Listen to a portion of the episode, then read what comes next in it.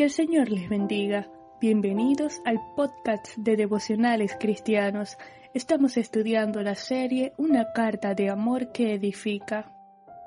Primera a los Corintios capítulo 12 versículos 12 al 14 dicen, porque así como el cuerpo es uno y tiene muchos miembros, pero todos los miembros del cuerpo, siendo muchos, son un solo cuerpo, así también Cristo, porque por un solo espíritu fuimos todos bautizados en un cuerpo, sean judíos o griegos, sean esclavos o libres, y a todos se nos dio a beber de un mismo espíritu.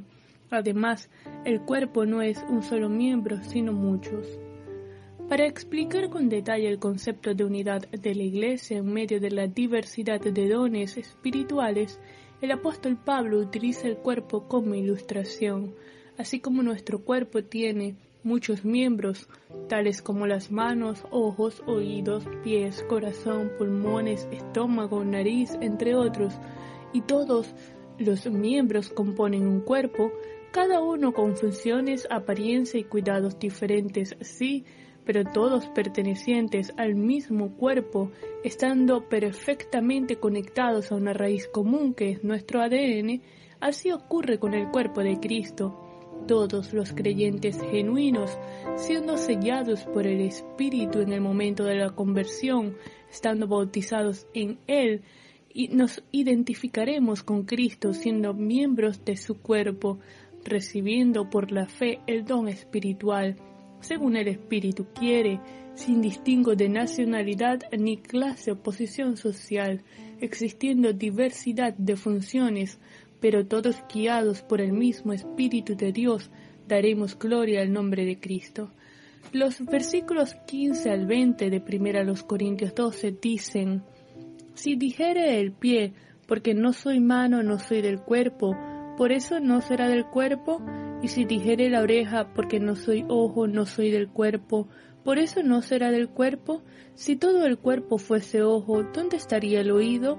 Y si todo fuese oído, ¿dónde estaría el olfato?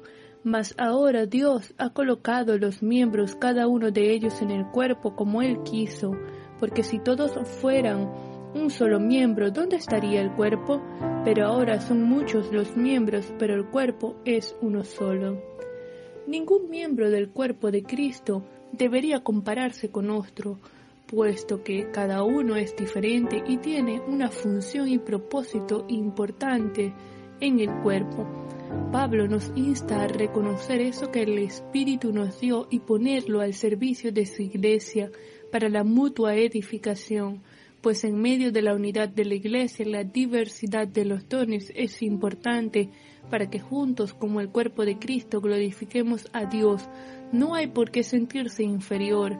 En el diseño del cuerpo vemos la sabiduría y perfección del Creador. Todos somos útiles en el reino de los cielos. Ejercitemos el don recibido. Los versículos 21 al 26 de 1 Corintios 12 dicen, Ni el ojo puede decir a la mano no te necesito, ni tampoco la cabeza, los pies, no tengo necesidad de vosotros. Antes bien, los miembros del cuerpo que parecen más débiles son los más necesarios, y a aquellos del cuerpo que nos parecen menos dignos, a estos vestimos más dignamente, y los que en nosotros son menos decorosos se tratan con más decoro, porque los que en nosotros son más decorosos no tienen necesidad, pero Dios ordenó el cuerpo, dando más abundante honor al que le faltaba, para que no haya desavenencia en el cuerpo, sino que los miembros todos se preocupen los unos por los otros, de manera que si un miembro padece, todos los miembros se duelen con él, y si un miembro recibe honra, todos los miembros con él se gozan. Ningún miembro del cuerpo puede decir que no necesita a otro miembro, Igual ocurre en la iglesia. Existe una dependencia entre creyentes, un equilibrio entre la unidad y la diversidad que solo es posible a través del amor.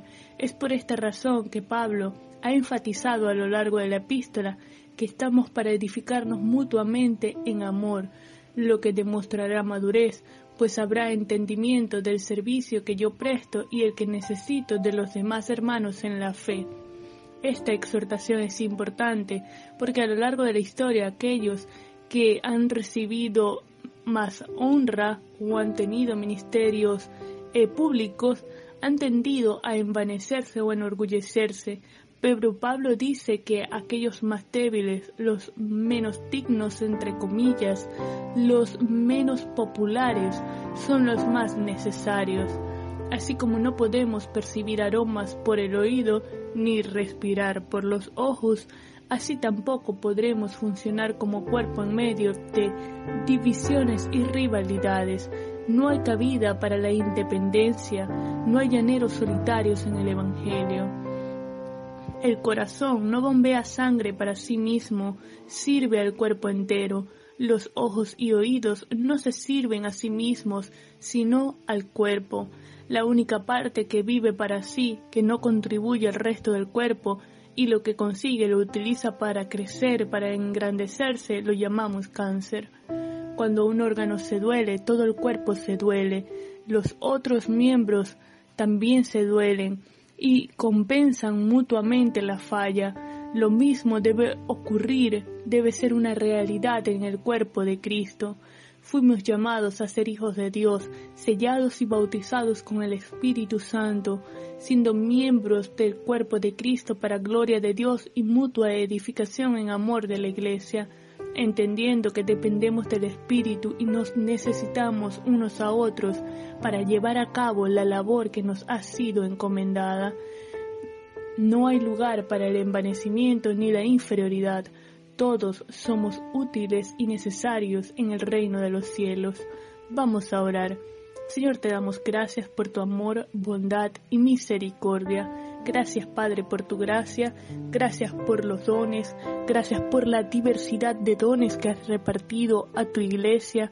Ayúdanos, Dios, a crecer mutuamente, a edificarnos en amor, a que podamos identificar nuestro don y ponerlo al servicio de tu obra para tu gloria y honra y aún el don de nuestros hermanos, Dios, para que podamos crecer en dependencia y edificación mutua. En el nombre de Jesús, amén.